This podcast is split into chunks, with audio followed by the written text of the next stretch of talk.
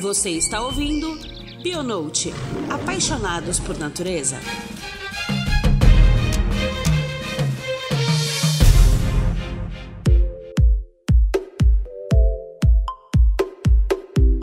Queridos ouvintes, estamos aqui de volta com mais um ano de Bionote. Desejamos a todos que 2021 floresça com muita leveza e saúde, né, gente? Que 2020 foi puxado para todo mundo. Então, para vocês ficarem bem animados, o nosso podcast está chegando maravilhoso nesse ano. Nós vamos trazer para vocês muita informação de ciência, metodologias e materiais para quem estuda a diversidade do meio biótico. Serão lindos episódios com conteúdo específico em que você vai poder aprender bastante. E o melhor, levar esse conteúdo para escutar aonde quiser e puder. Então, cola com a gente que 2021 pode e será melhor para todos nós.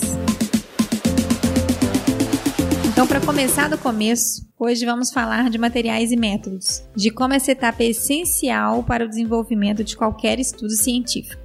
Quem vem comigo nesse episódio e que eu sou apaixonada e tenho certeza que vocês também é o nosso querido biólogo e cadeira cativa aqui, Arthur Correia. Arthur! Olha, né? A gente agradece sempre a sua presença aqui, que é sempre maravilhoso e a gente sempre aprende muito com você. Oxe, eu que agradeço. E, gente, sabe quem tá de volta? Cecília, depois de um longo e tenebroso inverno, mas por um motivo muito especial, que ela tava lá com cuidado parental, com um filhote novo que veio no mundo. Seja bem-vinda de volta, Cissa. Muito obrigada, tô muito feliz de estar de volta. tava sentindo falta dessa interação aqui do Bionote. A gente também tá muito feliz que você tá de volta. Então, só pra gente refrescar a memória, o Arthur tá com a gente desde 2018, trazendo contribuições muito importantes a cada nova participação. Arthur, queria que você falasse, né, brevemente para quem está escutando esse um episódio pela primeira vez e ainda não te conheceu nos episódios anteriores. Falar um pouquinho sobre você, que é biólogo ninja e faz leitura dinâmica. E o que mais? tá, eu sou licenciado em Ciências Biológicas pela UFMG. Durante a graduação, eu acho que eu fiz tudo que dá para um biólogo fazer. Eu trabalhei com pesquisa de laboratório, de campo, de educa com educa em educação. Depois fui para educação propriamente dita, que é a minha grande paixão.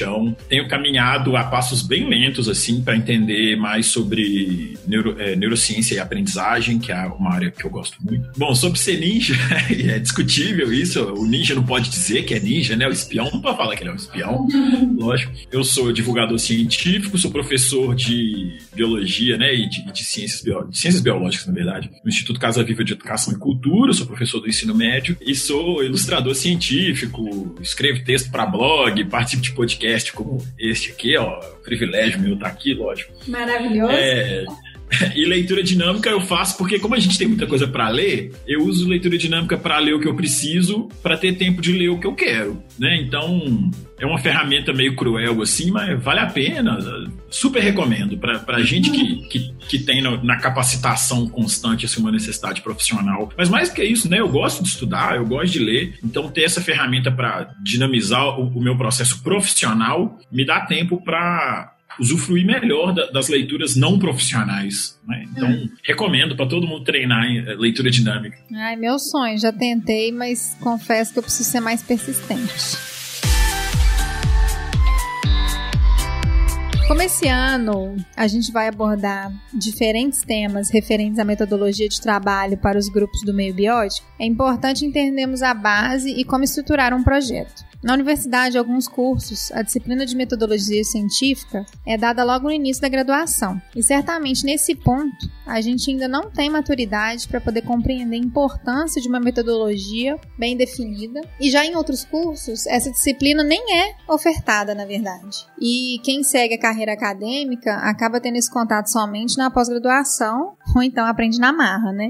Quando precisa desenvolver algum relatório, principalmente, né, nesse âmbito aí de consultoria ambiental também, que a gente acaba tendo que escrever relatórios mais complexos. Então, quem não aprende isso na faculdade acaba aprendendo na marra, né? E conta pra gente aqui, Arthur, por que, que a gente precisa definir materiais e métodos para o desenvolvimento de uma pesquisa? Cara, materiais e métodos é a impressão digital da ciência. Quando a gente considera a pesquisa como um dos pilares da ciência, porque não é o único, né? Educação e divulgação científica, na minha no meu entendimento, são outros pilares estruturais de, de igual relevância. Então, eu acho que para entender a importância do materiais e métodos para pesquisa, para ciência, a gente precisa entender o que é, ciência. Ai, Arthur, que saco lá ver você de novo.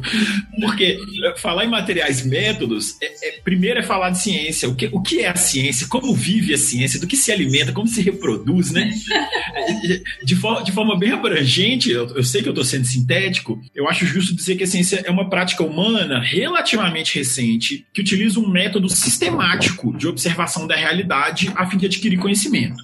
Eu, eu, sei que eu estou deliberadamente deixando de lado várias revisões, reflexões e críticas que a gente tem que fazer a respeito dessa definição. Esse método sistemático é o método científico. Quando a gente resgata as raízes positivistas do método científico, que ainda é um pouco o jeito de pensar a ciência que a gente usa hoje, a gente vai pensar em duas palavras-chave, que são objetividade e racionalidade. O processo racional e crítico de observar de forma mais objetiva possível os fenômenos naturais, sociais, psicológicos, econômicos, etc. Mesmo entendendo que a imparcialidade é, é um ideal inalcançável, o método científico é um jeito de evitar que as nossas opiniões entrem demais no caminho das nossas observações e depois das nossas conclusões. Se eu voltar lá no início do século XX, eu vou encontrar o Karl Popper. Eu sempre vou falar do Karl Popper, vocês me desculpem. Ele defende que se eu decidir observar um dado fenômeno, eu já estou suficientemente, suficientemente interessado. Eu já estou enviesado só de escolher. Né? Ah, eu adoro trabalhar com mamíferos. Então você já está enviesado na hora que você vai trabalhar com mamíferos. E que o, jeito, o único jeito de ser mais objetivo é justamente tentar provar que a minha hipótese a respeito do objeto de estudo errada errada. Cara, isso é genial. Porra, isso é genial! É. Que é pra você poder é, não ficar nessa. É, brigar com você mesmo, digamos assim, né? Porque, porque se eu tô tentando provar que eu tô certo, eu posso distorcer à vontade a interpretação dos dados que eu tô coletando. Então, tentar provar que a minha hipótese tá errada, que é isso que a gente chama de falseabilidade, é uma ferramenta imprescindível para uma hipótese eventualmente ser elevada ao status de teoria. Quarto, mas teoria não é só uma ideia? Não, em ciência não é só uma ideia. Teoria é o mais alto grau de comprovação. Então, quando a gente fala teoria, ah, mas a teoria da evolução é só uma teoria. Então, a gente está falando línguas diferentes. Né? No senso comum, teoria quer dizer uma coisa, no mundo científico, acadêmico, teoria quer dizer outra coisa. O que, é que isso tem a ver com método científico? Tudo. Uma hipótese só pode ser cientificamente testada se ela pode ser invalidada. É a história do dragão na garagem, que o Carl Sagan coloca em algum livro dele, não sei se é o, Mundo Dominado pelos Demônios, você procura aí no Google. Se uma hipótese não pode ser refutada, ela não tem valor científico. Ela não aproxima a gente de nada novo. Inclusive, é aí que o Popper sugere que reside a diferença entre ciência e pseudociência. A ciência, a fim de buscar confiabilidade, de ser um troço confiável, tenta provar que as hipóteses estão erradas. Eu preciso procurar as lacunas das minhas hipóteses, onde elas estão erradas. E assim as hipóteses vão aos poucos melhorando a capacidade de descrever a realidade. A pseudociência, por outro lado, trabalha para provar que as hipóteses ou a interpretação dos fenômenos está certa. Aí, pô, dá para eu provar qualquer coisa, inclusive transferindo o ônus da prova. Então, não, não é que a cientista ou cientista fica torcendo para a própria hipótese, ai, tomara que esteja errado. Não é assim.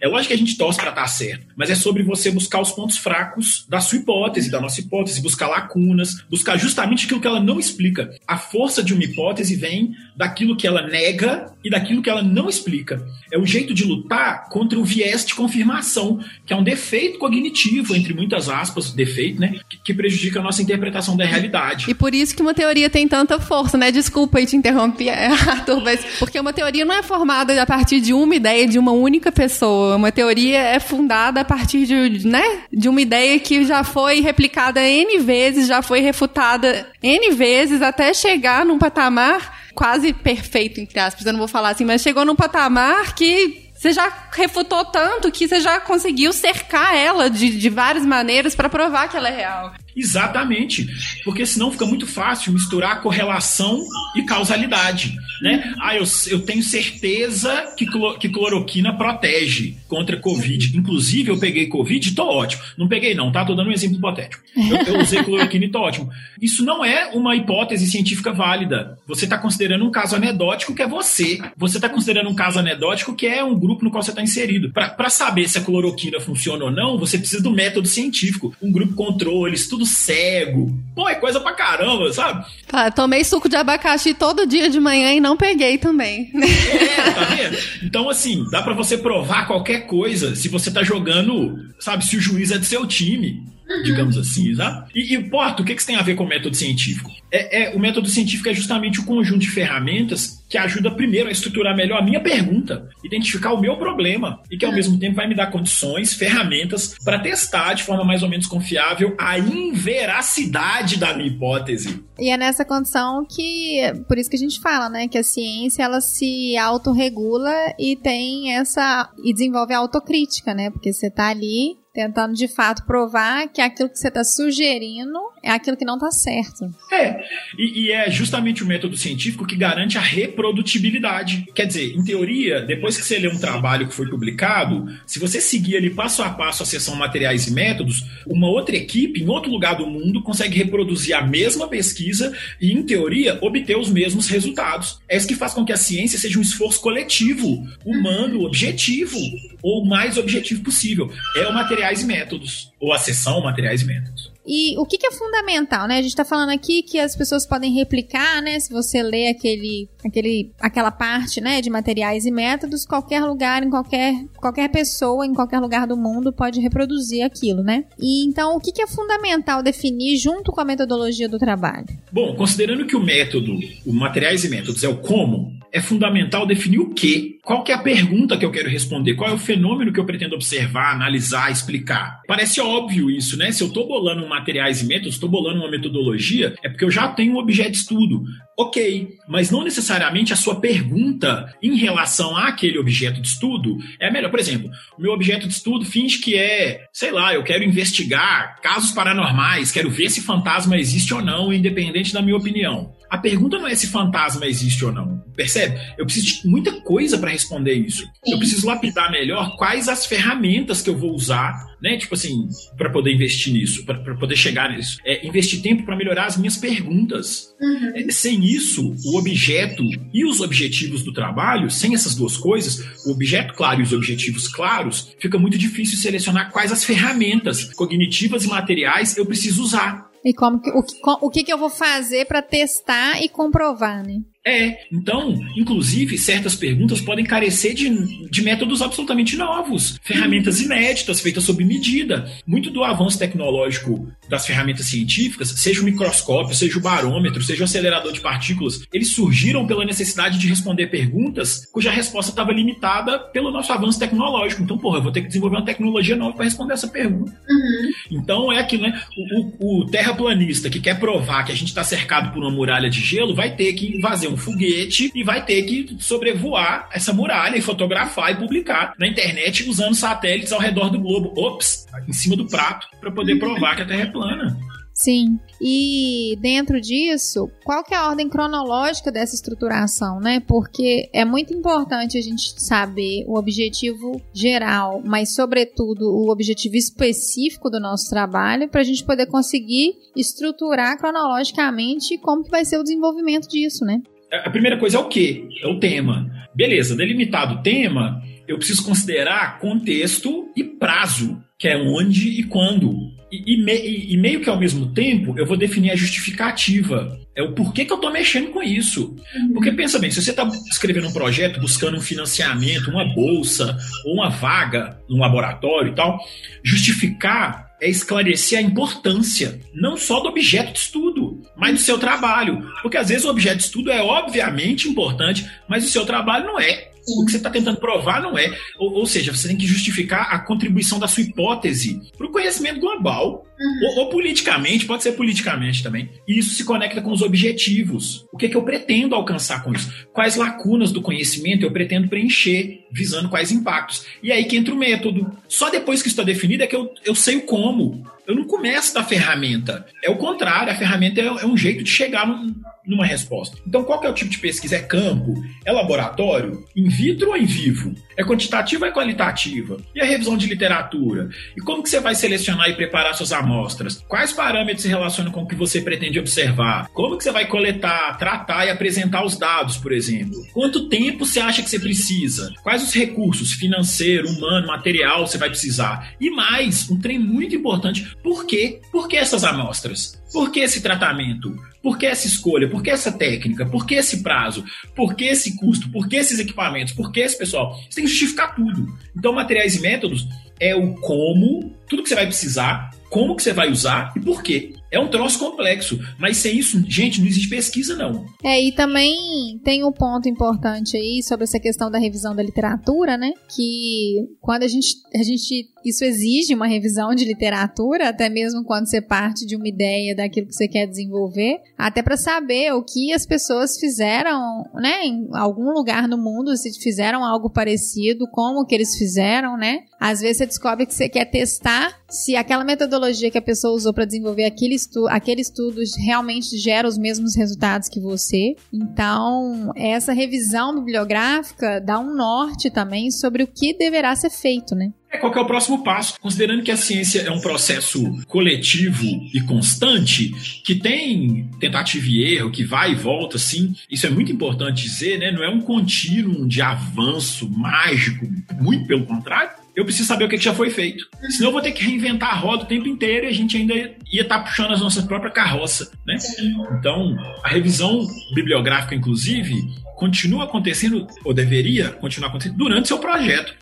Porque tem gente fazendo coisa muito parecida em outro lugar. Então isso te permite avançar etapas, né? E, e, é mais uma vez, é o que reforça esse caráter coletivo de humanidade. Quando a gente pôs três pessoas lá na Lua, né, num foguete, tudo bem, Estados Unidos, colonialismo e etc. Mas também é um esforço de muita gente. Se não fosse o Newton vendo uma maçã cair falando, caraca, o que, que quer dizer isso? A gente jamais conseguiria pôr um foguete com três pessoas na Lua. Então, eu acho muito importante a gente pontuar nessa parte de revisão bibliográfica também a gente falar de procurar informações em fontes confiáveis, porque nesse período obscuro que a gente viveu, a gente viu que apareceu muita notícia, inclusive publicação científica, que eram de fontes que a gente não não pode é, confiar de verdade e que isso pode trazer um prejuízo muito grande para sua pesquisa. Inclusive, é só a gente pensar em dois casos recentes muito importantes. O movimento antivacina que a gente conhece hoje começa com um artigo publicado que depois vai ser descoberto que é uma fraude, uhum. que é o artigo que associa vacinas e autismo na Lancet. E, num caso recente, essa onda de cloroquina se deu por uma fraude também de um pesquisador francês, um médico, que publica um artigo falando da eficiência da, da, da cloroquina. E o artigo também é uma fraude. E que depois voltou atrás, né? Depois que ele já tinha feito o estrago inteiro, ele voltou atrás no que ele falou no artigo dele. É, esse cara tinha que perder CRM, tinha que perder tudo. Igual o médico da Lancet perdeu. É, exato, exatamente. E qual que é o nível de detalhamento necessário, assim, para a gente poder escrever uma boa, né, parte de metodologia do trabalho? Você pode dar exemplo pra gente? Posso, lógico. Na, na minha parca experiência, o nível de detalhamento necessário depende. Para conseguir um financiamento, por exemplo, às vezes você precisa criar uma lista muito detalhada dos recursos materiais e do porquê de cada um. Isso chama rubrica, mas não precisa ser muito detalhista nos procedimentos. Já na hora de publicar um artigo, é o contrário.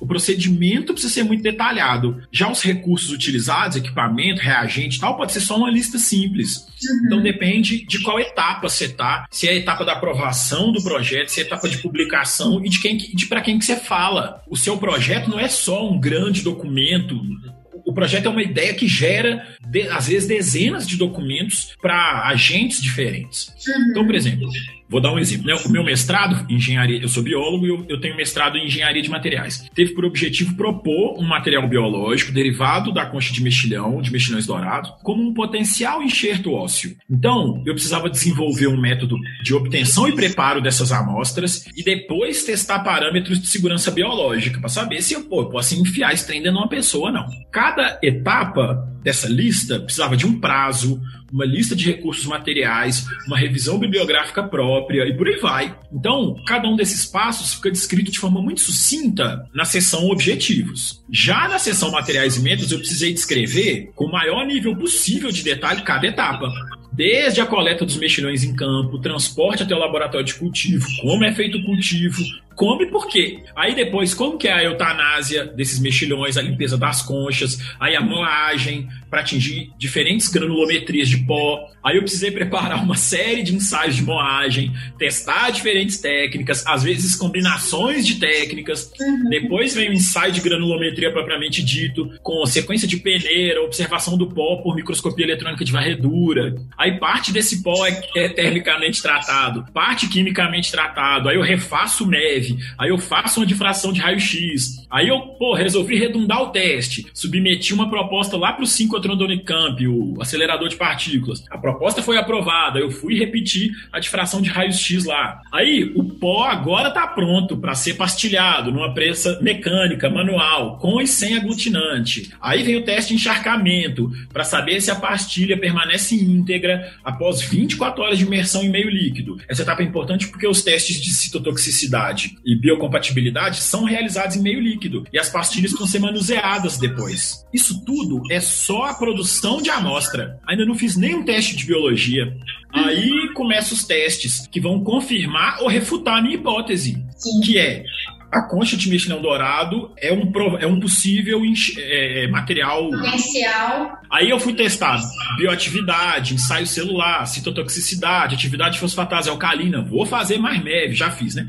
E tal. Eu, eu, publiquei em 2014. Então, tudo muito detalhado e o porquê de cada escolha. E por fim, o tratamento dos dados. Qual é o teste estatístico que eu usei? Por quê? O que, que ele valoriza? E, e qual é o pró e contra? Sendo muito honesto, muitas das escolhas acabam sendo mais simples do que parece. Ah, por que, que você usou um pastilhador manual? Era o que eu tinha. Por que, que você usou partícula com essa granulometria? É a que dava no moinho de bolas que eu tinha. Ainda assim, é importante descrever os detalhes, porque em algum lugar alguém pode precisar reproduzir o meu projeto, uhum. mas tendo um equipamento que consiga partículas menores, e se essa pessoa observar um resultado ligeiramente diferente, isso pode mostrar uma nova lacuna muito interessante no, no nosso entendimento de biocompósitos para uso clínico. Então, uhum. quanto mais detalhista, melhor. Aqui, mais não é, men é menos, não é mais de jeito nenhum. Mais é mais. Isso, para você poder conseguir direcionar e para fazer um protocolo onde outras pessoas possam testar me da mesma forma, né? Muito legal, fiquei curiosa com os resultados do seu mestrado.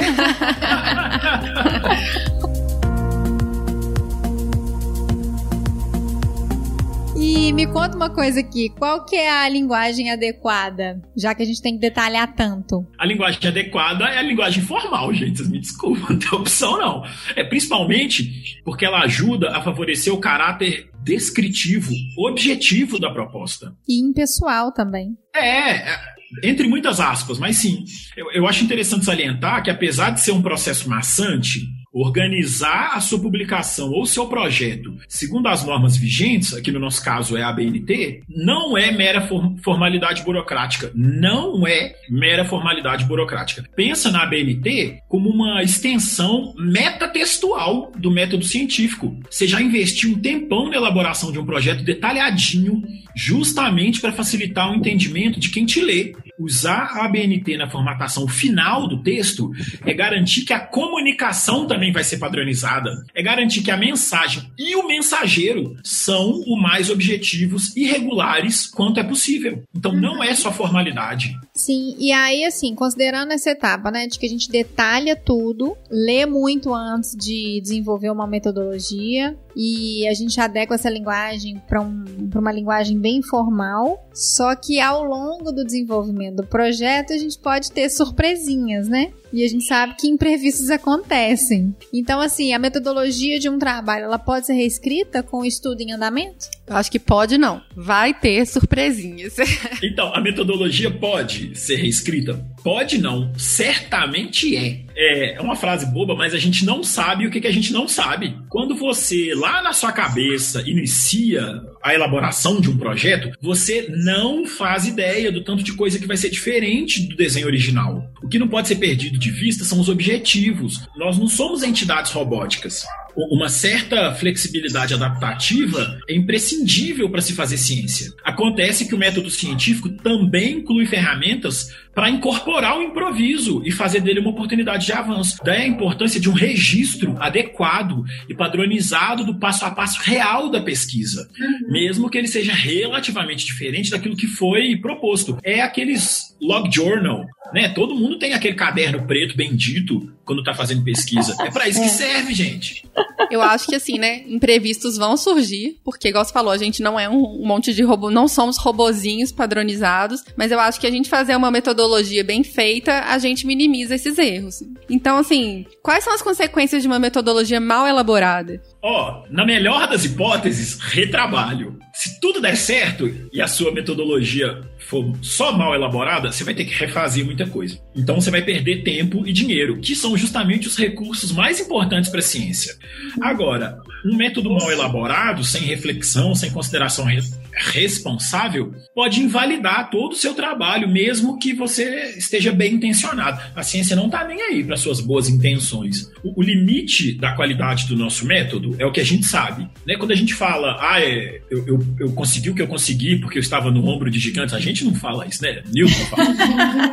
é, é, é, é a importância da revisão da literatura. Eu preciso revisar periodicamente a, a literatura da minha área para saber o que está sendo feito e com quais resultados e quais métodos estão sendo usados. Por isso também é importante, e eu não, não, não, é, não sou capaz de salientar isso o suficiente, investir em equipes diversas não só agregando diferentes áreas de conhecimento, colocar biólogo para trabalhar junto com designer, para trabalhar junto com engenheiro, para trabalhar junto com matemático, mas também agregar diferentes quadros de referência da vida, facilitar o acesso de minorias à academia e à produção científica. Não é só politicamente correto, não. É um jeito de melhorar muito a produtividade científica e expandir o universo de conhecimento ao incluir visões diferentes, epistemologias diferentes, com vieses diferentes dos viés hegemônicos. Tem mulheres negras fazendo pesquisa, não, não é só bonito, não é só selo de inclusão, não.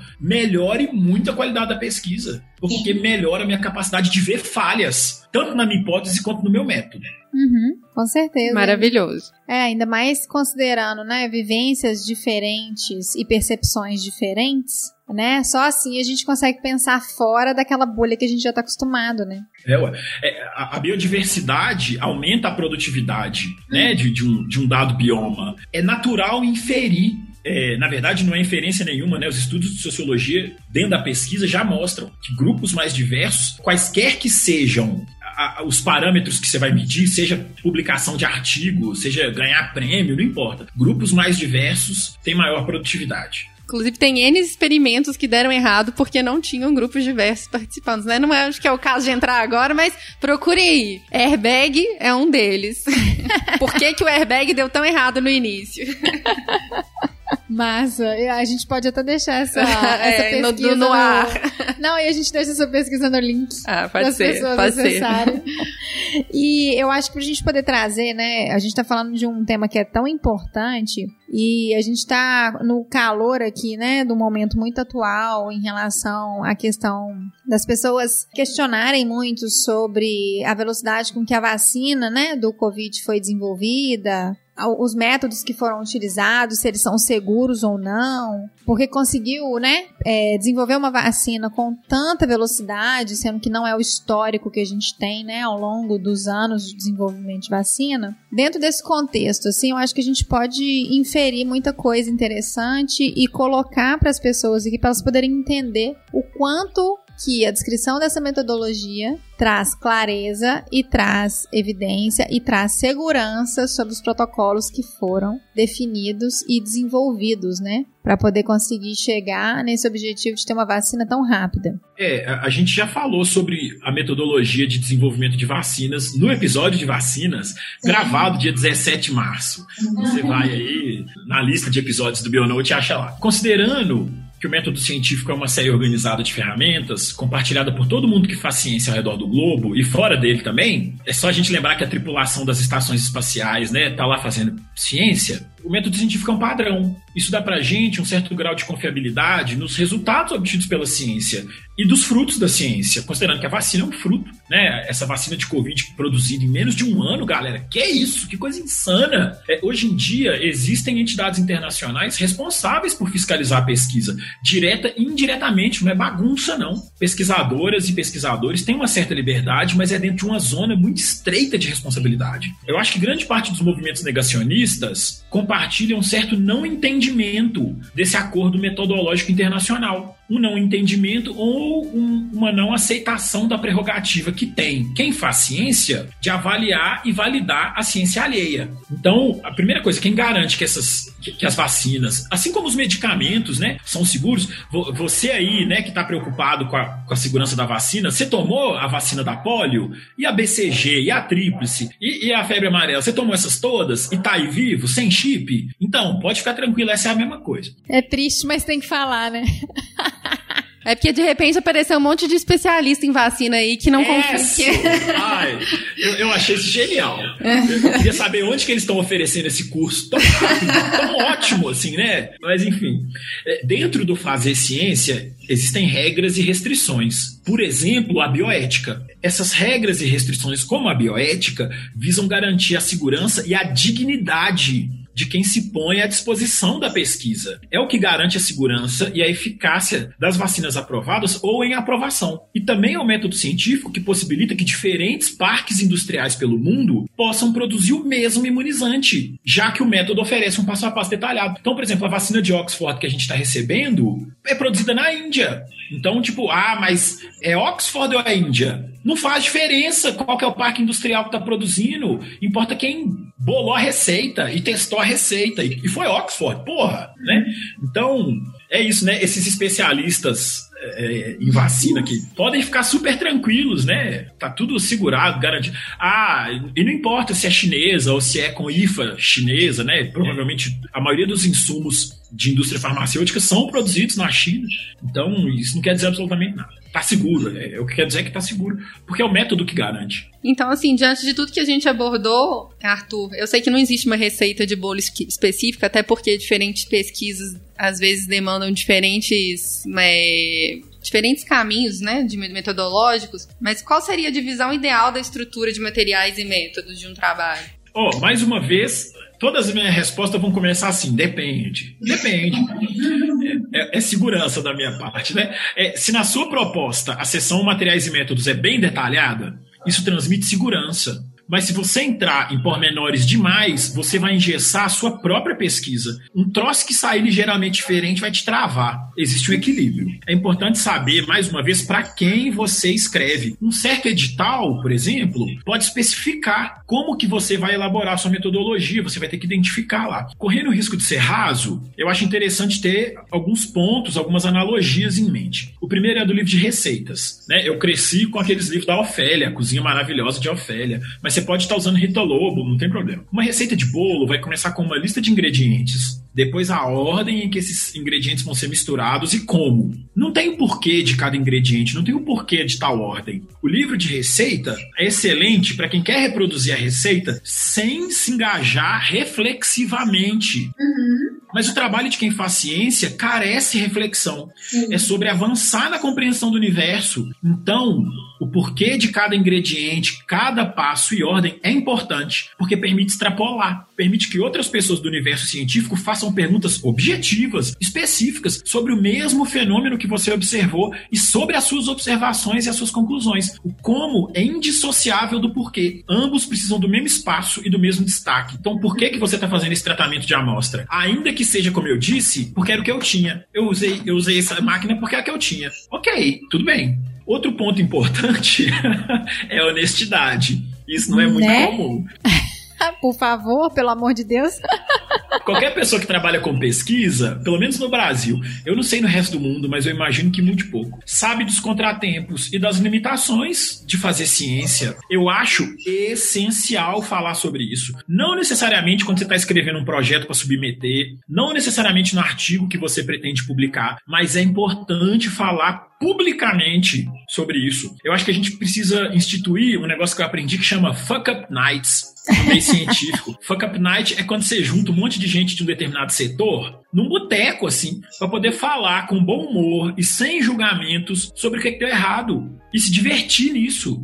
Porque tudo bem, é um trabalho, é para te pagar e por aí vai. Mas Ainda assim, eu, eu, eu, acho que quem tá na ciência tá é porque gosta, gente. Treino é difícil demais. então, o, o, Fuck Up Nights é muito Com legal certeza. porque ele, ele humaniza o processo científico. Pode falar Fuck Up Nights ou vai ter que pôr aquele Ezinho? Não, Não. acho que pode. sem, é, sem restrições. Mas é isso, eu acho que essa honestidade, não necessariamente na publicação, mas na lida com a ciência, e eu falo isso enquanto divulgador científico. Eu falo muito disso na minha divulgação, uhum. né?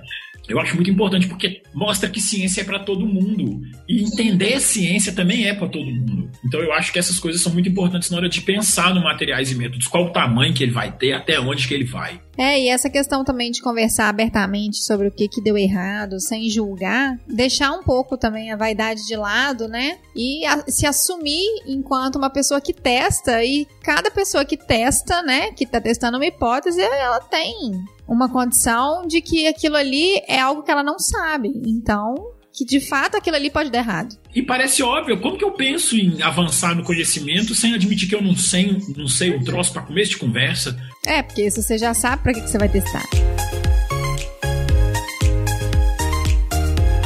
Arthur, nossa, eu acho que a gente pode. É, acho que você elucidou bastante coisa aqui pra gente. Essa nossa condição de poder mostrar um pouco dessa importância de materiais e métodos e ter essa porta de entrada aí para 2021. Acho que a gente trouxe até bastante reflexão para quem está começando um projeto de pesquisa ou para quem está já escrevendo um projeto de pesquisa de pós-graduação. E até mesmo pessoas que estão trabalhando em outras áreas que não seja só acadêmica, mas que também precisam estabelecer essa metodologia e detalhar essa metodologia para que ela seja de fato guardada e que ela pode ser consultada também, né? Eu falo que até mesmo dentro de empresa, quando a gente estabelece processos de desenvolvimento de trabalho, esses processos também são a metodologia com que a empresa desenvolve aquele tipo de atividade, né? E revisando eles é possível melhorar os processos e fazer com que eles ficam cada vez mais eficazes dentro do, do desenvolvimento daquela atividade, né? Então eu acho que a gente consegue extrapolar esse conhecimento para diversas áreas, que não seja só o meio acadêmico, né? É lógico, às vezes aí na sua,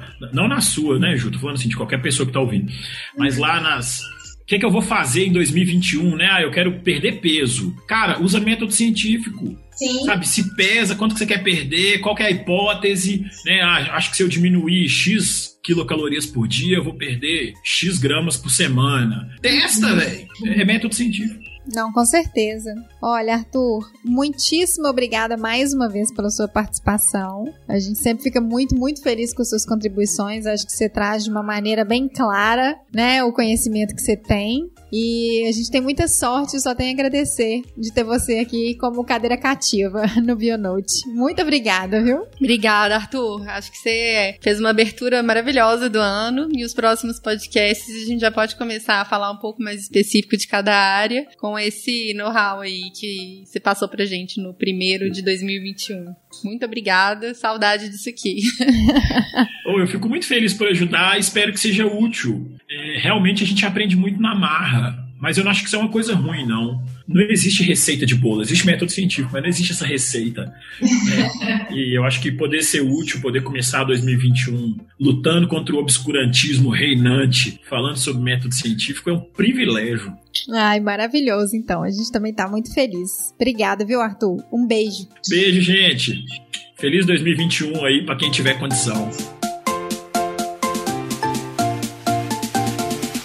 Feliz estamos com mais um episódio do Bionote, o 38º, e espero que vocês tenham gostado. Não se esqueçam de compartilhar essa informação com um amigo ou um colega de trabalho. Eu tenho certeza que vai contribuir demais, gente. Lembrando que o Bionote é um podcast da Log Nature, uma empresa que fornece soluções e equipamentos para quem faz pesquisa com conservação de biodiversidade. Acesse nosso site, as nossas redes sociais e acompanhe as novidades no www.lognature.com.br. Nosso Facebook é Log Materiais. Nosso Instagram é arroba log nature. E no LinkedIn Log Nature. Esse podcast está disponível em todas as plataformas de podcast para Android e iOS e também no Spotify. Até mais, gente. Mês que vem a gente se vê com muito mais conteúdo.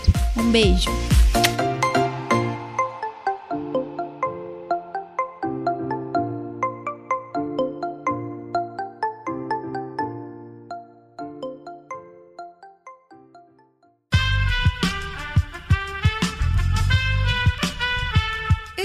Podcast foi editado por Aerolitos Edição Inteligente.